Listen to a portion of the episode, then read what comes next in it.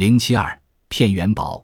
某甲常为人居间公事，其人约于公所封银存住，正教两间有一跛盖手持竹篮，篮内盖有破衣，挨入行乞。甲拈灵银与之，盖嫌少，甲佯怒，取元宝一定，至篮中，斥曰：“汝欲此耶？”盖悚惧曰：“财主不天则已，何必怒？”而去。后事不协，其人起风，则元宝乃伪物。为盖者亦去矣，盖即甲之党也。某甲经常做中间人，帮别人办事。一天，有个人请他帮忙封存银子。两个人正在商量的时候，有一个跛脚的乞丐拿着竹篮进来要饭，他的篮子里有件破衣服。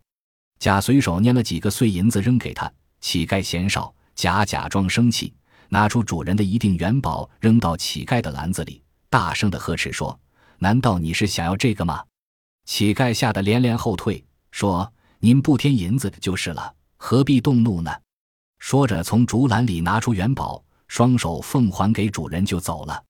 过了很久，主人起封银子的时候，才发现元宝是假的，真的元宝已经被乞丐换去了。原来乞丐跟甲是同伙。揭秘：乞丐的破衣服下面藏着假元宝，甲假装生气，把真元宝扔到乞丐的篮子中。乞丐把假元宝跟真元宝调换，取出假元宝还给主人。此骗术是骗子合伙用调包的方式骗取元宝。